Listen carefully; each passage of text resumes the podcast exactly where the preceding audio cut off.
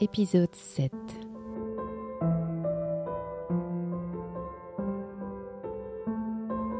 Après euh, mon retour, euh, j'ai décidé de quitter euh, le foyer de mon père pour aller m'installer seule. Pourquoi? La raison principale, c'était parce que ma sœur militait. Comme ses activités à elle, c'était essentiellement des activités au public, c'est-à-dire euh, euh, ils faisaient des revues, ils éditaient des revues, des magazines pour euh, faire entendre la voix des étudiants.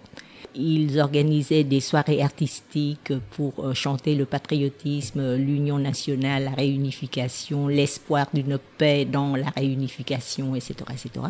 Enfin, le principe de la lutte dans le Sud à l'époque, c'était chacun sait ce qu'il fait et personne d'autre.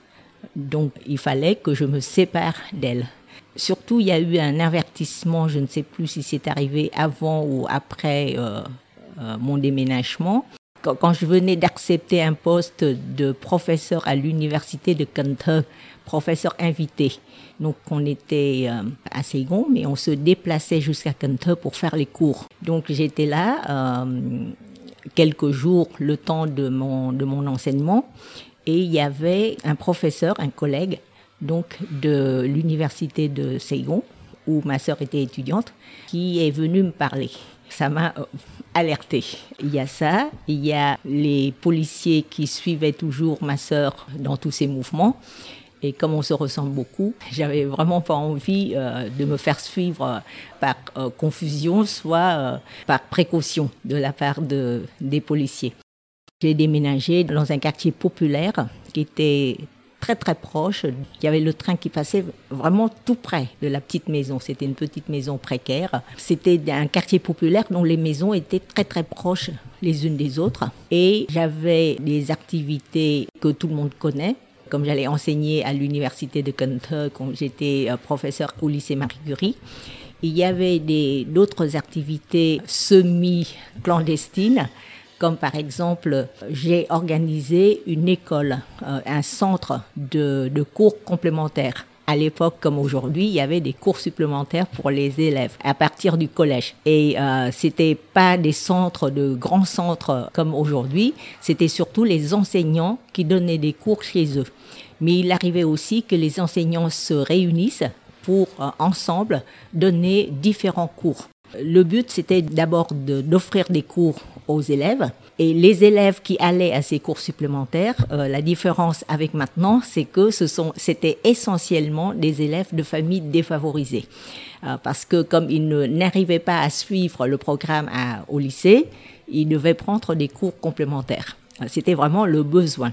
C'était pour nous à la fois les aider, mais euh, aussi agrandir notre réseau parmi les enseignants et les élèves. Et il arrivait que chacun construisait son réseau dans le centre commun. C'est comme cela que, une fois par exemple, il y avait l'un de mes enseignants qui a commis l'imprudence de raconter à euh, quelques-uns de ses élèves euh, qu'il devait s'absenter une semaine parce qu'il allait au maquis se former.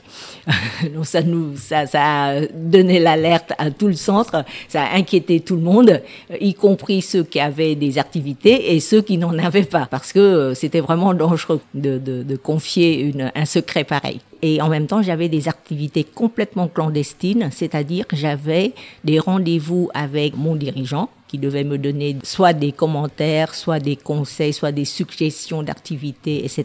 Et qu'on se voyait euh, assez régulièrement. Et il y avait d'autres activités clandestines, c'est par exemple, il fallait faire des documents pour les diffuser autour de moi, pour euh, informer les gens sur euh, la politique de réconciliation du GRP, etc., etc pour faire tout ce travail, ces activités clandestines, je le faisais de nuit. Mais comme c'était un quartier populaire, les murs n'étaient pas très épais, donc euh, on pouvait s'entendre facilement euh, d'une maison à l'autre.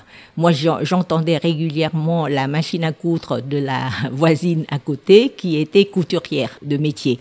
Et inversement, je pense qu'elle devait entendre parfaitement le bruit de ma machine à taper, parce qu'à l'époque, c'était on tapait à la machine comme aujourd'hui sur l'ordinateur. Donc même si j'avais enveloppé dans euh, des couvertures, etc., la machine, je pensais qui devait entendre. Euh, mais j'avais pas d'autres moyens pour me protéger. J'ai demandé aux voisines euh, de m'aider dans le sens où il y avait à l'époque des contrôles réguliers de, du carnet de famille, c'est-à-dire comme le carnet de résidence, euh, pour dire euh, votre nom, votre famille, enfin tous ceux qui résident dans votre foyer.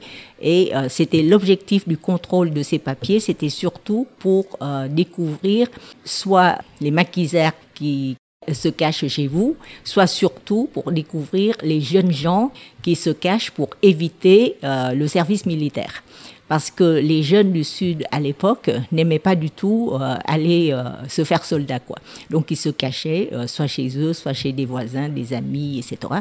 Et l'objectif de ces contrôles nocturnes, c'était surtout pour, parce qu'on pensait qu'ils pouvaient se cacher dans la journée, mais le soir, il faut qu'ils rentrent se coucher chez eux. Donc c'était pour découvrir ces, ces jeunes gens. Donc je disais aux voisins, vous savez bien que je suis toute seule qu'il n'y avait aucun homme chez moi. Donc, j'ai pas envie d'ouvrir à la police quand ils font des, des, contrôles nocturnes comme ça. Donc, je vous remercierai de leur dire que je suis toute seule et que pour cette raison, je ne vais pas ouvrir.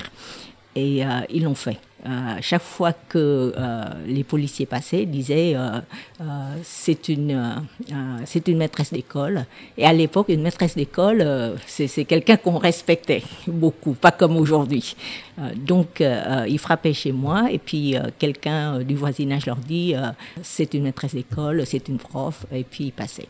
C'est seulement après 75 c'est tout à fait par hasard qu'un événement m'a fait comprendre combien mes voisines ont cherché à me protéger à l'époque.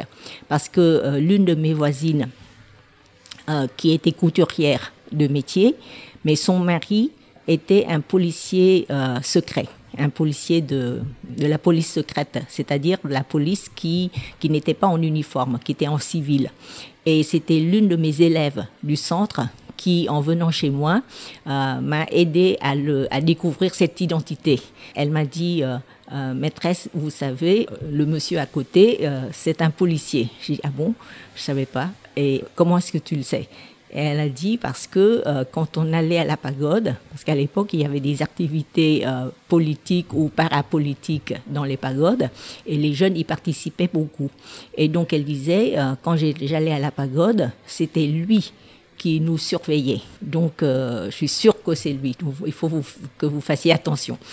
Et, pourtant, c'est cette dame-là, la femme du policier, qui un jour après 75 a eu euh, un problème avec euh, la police la police civile quoi parce que son mari s'est disputé avec quelqu'un et elle est venue chercher de l'aide chez moi après euh, 75, il savait que je, je, participais à la résistance depuis avant. Donc, elle est venue me demander si je pouvais euh, intervenir en sa faveur pour, pour qu'on lui rende justice, quoi. Et euh, c'est comme cela qu'elle m'a raconté que auparavant, ils savaient tous de mes activités. Elle disait euh, quand vous tapiez à la machine, quand etc. Euh, on le savait. Et puis euh, surtout, vous n'étiez pas de la province, vous avez de la famille à Ségon. Et c'était pas normal qu'une jeune femme, qu'une jeune fille euh, s'installe comme ça toute seule euh, dans un quartier populaire comme chez nous. Donc on savait que vous aviez une mission, euh, mais euh, on vous a protégé, non pas parce qu'on était euh, sympathisant des révolutionnaires, et c'était vraiment une euh, sincérité appréciable de sa part de, de me dire ça comme ça quoi. Elle dit c'était, je vous dis la vérité, c'était pas du tout parce que j'aimais euh, les révolutionnaires, mais c'était parce que vous étiez une, une jeune fille et qu'on savait parfaitement que si euh, vous vous faites prendre par la police, euh, non seulement euh, vous risquez d'aller à Poulo Condor, mais vous, vous aurez été sûrement, certainement violé. Et c'est ça qu'on voulait éviter. C'est pour cela qu'on voulait vous protéger. C'était de cela qu'on voulait vous protéger. Et euh, ça, vraiment, ça m'a touché euh, jusqu'au fond du cœur. Parce que vraiment, c'était pas du tout de la politique, c'était pas du tout pour raison politique, c'était pour une raison simplement humaine.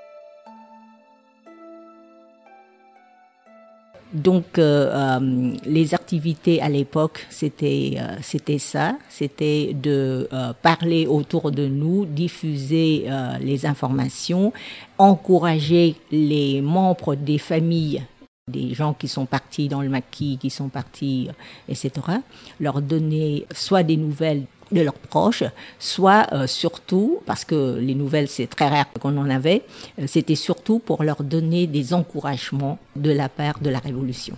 Parce que nous, quand on allait voir les gens dans la ville, on représentait la révolution, quoi, en fait. Donc c'était vraiment des relations humaines qui se construisaient comme ça. C'était aussi comme par exemple euh, les soirées de gala qu'on avait organisées. Je me rappelle avoir été à l'origine, c'était pas moi toute seule, hein, c'était, il y avait d'autres réseaux qui fonctionnaient aussi en même temps, même au lycée Marie Curie. Au moins, il y avait une élève que j'ai retrouvée, qui était la fille du professeur que j'avais connu quand j'étais élève à Marie Curie.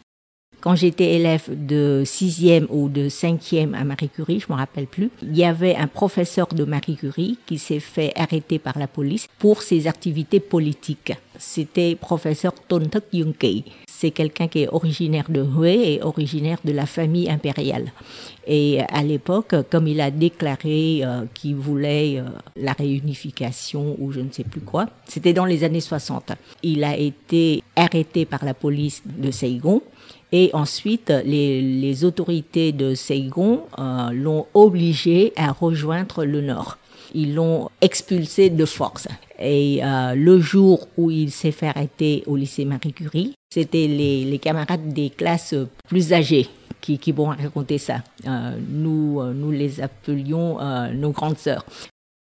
Le professeur allait au lycée comme, comme tous les jours je l'ai même vu. J'étais l'une des dernières personnes à le voir quand son fils l'a déposé devant le lycée Marie Curie, parce que je, me trouvais au portail des profs. Euh, donc j'ai vu, euh, je l'ai vu dire au revoir à son fils et rentrer dans le lycée. Et après, les copines, les, grandes sœurs m'ont raconté que la police secrète est venue et a dit à la directrice qu'il devait l'arrêter. Et c'est la directrice de Marie Curie qui leur a dit, vous n'avez pas le droit de le faire. Euh, dans le lycée. Il faut attendre qu'il finisse son travail et vous ferez ce que vous voulez, mais en dehors de mon lycée. Et euh, cela, c'est une histoire qui a circulé parmi les élèves. Je ne sais pas dans, dans quelle mesure c'était vrai, mais pour nous, c'était vrai. Et nous avons beaucoup, beaucoup admiré la directrice pour ça. Donc, quand j'ai retrouvé la fille, c'était la, la, plus jeune des enfants de ce professeur, que j'ai retrouvé comme élève de terminale quand j'ai enseigné à Marie Curie. Et ensemble avec elle, j'ai organisé deux soirées de fête. Et euh, justement, son activité à elle, c'était de participer à une, une équipe de danse, de chant, de chorale, etc., où ils avaient euh, préparé des chants, des chorales, des danses très, euh, très grandes, euh, en mobilisant beaucoup de jeunes euh, sur des sujets historiques. Et par exemple, il y avait une danse sur ce qu'on appelait le, le, congrès de Hao.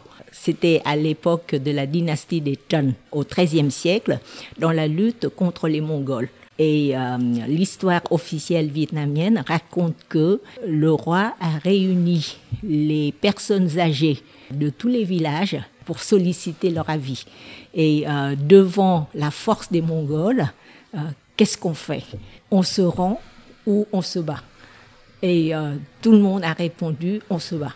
Et c'est comme cela que l'armée des rois des empereurs a fini par remporter la victoire sur les envahisseurs mongols. Donc on en a fait une, une danse très belle et euh, l'une des scènes finales de cette danse, c'était euh, la carte du Vietnam comme aujourd'hui le Vietnam en forme de, de la lettre S, à l'époque des Chan, le Vietnam, c'était pas du tout ça, quoi. Mais dans, dans la représentation artistique, c'était ça. Donc le Vietnam représenté par les chapeaux coniques des jeunes filles qui étaient derrière. Donc ça formait une carte du Vietnam euh, en entier, du nord au sud, avec des chapeaux coniques. Et c'était la vue finale de la danse. Et puis il y avait les commentaires qui nous permettait de, dire un peu ce qu'on pensait et ce qu'on voulait inculquer aux élèves. Donc on a fait euh, une très belle soirée euh, comme cela, la première soirée, mais il y avait plein de policiers comme aujourd'hui. Il y avait plein de policiers dans, dans, dans le public.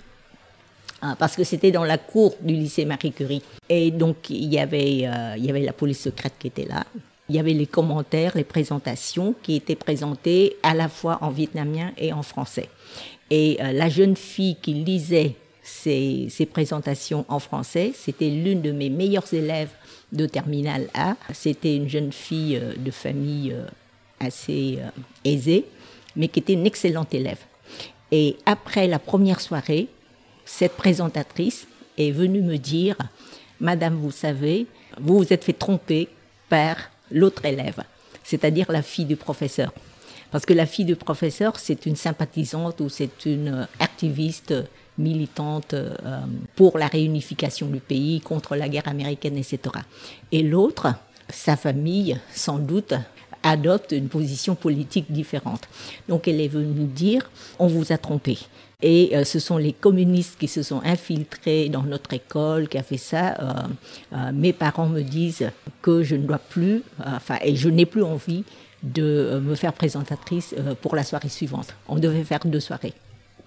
Donc on a dû vite trouver une remplaçante pour elle, mais les deux soirées se sont très très bien passées et avec un succès fou parce que ils étaient une équipe très très forte quoi avec beaucoup de jeunes de toutes les de tous les lycées euh, des, des, autres lycées aussi c'était pas seulement des élèves du lycée Marie Curie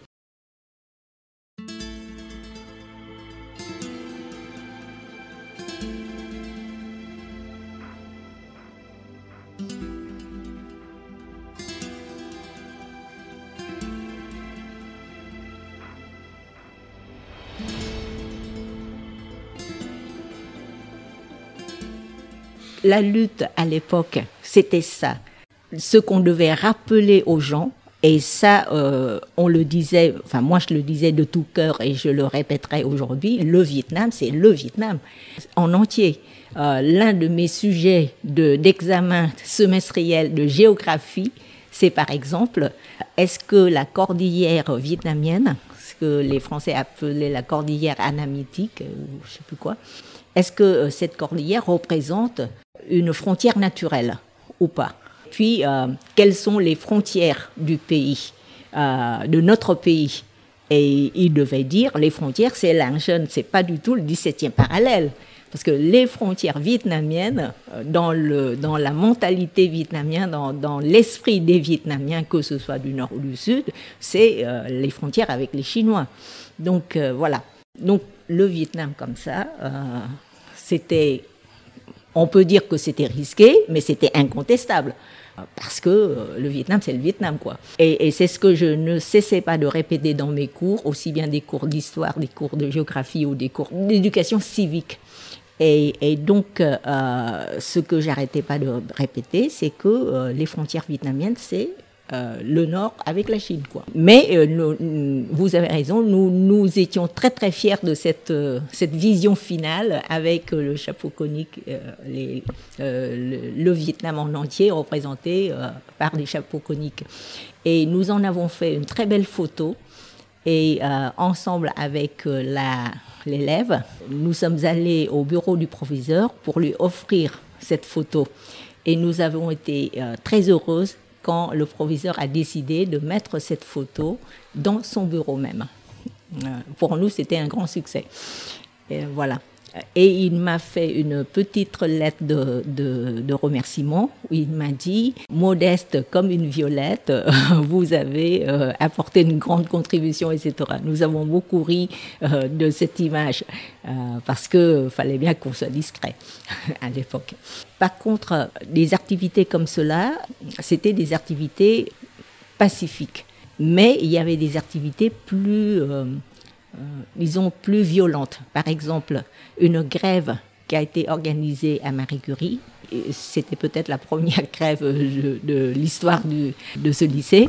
Une grève générale de tous les élèves pour protester contre euh, une hausse des droits d'inscription. euh, notre objectif, c'était euh, vraiment de semer le trouble dans Saigon. C'était dans les années 74, 73, 74, voilà. Donc l'objectif, c'était de montrer que tout le monde était mécontent, que c'est pas vivable, que c'est pas, etc. Donc voilà. on a organisé une grève et c'est dans cette grève que j'ai compris qu'il y avait d'autres groupes de militants dans le lycée. Euh, parce qu'il y avait, euh, parce que nous, euh, notre manière de faire, enfin moi avec les, les élèves qui sympathisaient avec moi, c'était qu'on faisait circuler des chants folkloriques, les kayao. Les kayao, c'est deux vers 6-8 de 6 pieds, de 8 pieds, que n'importe quel Vietnamien peut imaginer à tout moment pour toute occasion euh, possible, pour toutes les occasions possibles. Donc on a écrit des chants comme ça, on a fait circuler dans, le lycée et euh, on a boycotté les cours, c'est tout. Mais il y en avait d'autres qui avaient euh, des formes de, lutte différentes, c'est-à-dire euh, des groupes dans la cour, tout le monde debout, tout le monde assis, tout le monde, comme, comme des, manifestations militaires. Et euh, quelques collègues m'ont dit, c'est le groupe des maoïstes. Et j'étais sincèrement surprise. J'aurais dit, mais comment ça se fait qu'il y ait des maoïstes dans le lycée? Ils disent, je, je n'en sais rien, mais c'est, c'est la manière de faire des maoïstes. Et ils avaient peut-être raison, j'en sais rien. Toujours est-il que, avec toutes ces activités-là, nous sommes arrivés finalement aux préparatifs pour 75. Et euh, les préparatifs à l'époque, c'était surtout d'aller acheter euh, des médicaments et euh, du matériel pour soigner les blessés. Notre mission, c'était diffuser les appels politique du GRP pour euh, la réconciliation nationale, pour etc. et pour que les, les soldats et surtout les officiers de l'armée de Saigon, s'ils voulaient rejoindre euh, la révolution à ce moment-là, on leur préserverait leur grade, leur position et tout et tout, et ils, ils pourraient apporter leur contribution à la lutte pour la fin de la guerre et euh, pour la réunification pacifique du pays, etc., etc nous y avons cru de tout cœur. Donc imaginez ce que nous avons ressenti après 75, surtout en revoyant les personnes que nous avons contactées, qui avaient sympathisé avec nous, qui euh, nous avaient aidés dans nos efforts euh, qui avaient apporté leur contribution d'une manière ou d'une autre, même s'ils ne se sont pas ouvertement déclarés euh, euh, quitter euh, l'armée, etc. Ils ne pouvaient pas, mais ils nous ont apporté toute leur aide. Et puis après 75, l'un après l'autre, ils ont été tous en camp de rééducation, parfois pour des dizaines d'années. Et nous n'y pouvions rien, absolument rien. Et parmi ces gens-là, il y avait aussi mon oncle, à moi, mon plus jeune oncle, qui était pilote de l'armée de Saigon, qui m'a protégé toutes les fois où je me déplaçais à Kente, parce qu'il était basé à Kente. Donc toutes les fois où je me déplaçais à Kente pour enseigner à l'université et aussi en même temps pour diffuser mes, mes, mes tracts, mes, mes documents, etc. Il m'avait aidé pour tout ça. Il m'a même une fois euh, donné une carte de combat pour éviter, essayer d'éviter les pertes du côté révolutionnaire. Et tout cela n'était pas du tout tenu compte après. Parce que, évidemment, j'ai, raconté ça tout de suite à mon supérieur. Et après euh, 75, quand il a été en camp de rééducation, j'ai essayé d'intervenir du côté de, mon réseau à moi, parce que moi, je ne pouvais pas atteindre le, les, autorités du camp ni rien du tout. Mais j'ai essayé de faire intervenir mes dirigeants. Je ne sais pas s'ils ont fait des efforts, eux, mais tous ces efforts sont complètement euh, désespéré quoi. Il n'y a eu aucun aucun résultat. Donc pour nous c'était vraiment très dur. D'abord c'était dur à comprendre et ensuite c'était dur à supporter. Parce que c'était vraiment comme si on nous faisait mentir et avec des, des conséquences désastreuses. Voilà, pour nos proches déjà pour nos compatriotes y compris nos proches dans la famille. Voilà. Et je pense que beaucoup de gens étaient dans ma situation. C'est pour cela que euh, cela reste, je ne dirais pas impardonnable, parce que tout peut se comprendre finalement. Tout peut se pardonner si vraiment il y a repentir. Il y a reconnaissance du crime et il y a repentir. Mais jusqu'à maintenant, rien encore. Et on ne sait jusqu'à quand. La moindre des choses serait été de dire on a eu tort de le faire. Au moins de le dire. Et ça coûte quoi? Ça coûte rien de reconnaître que. Et c'est pas reconnu. Et euh, on en est à combien À euh, bientôt un demi-siècle. Plus d'un quart de siècle en tout cas, depuis la fin de la guerre. Voilà.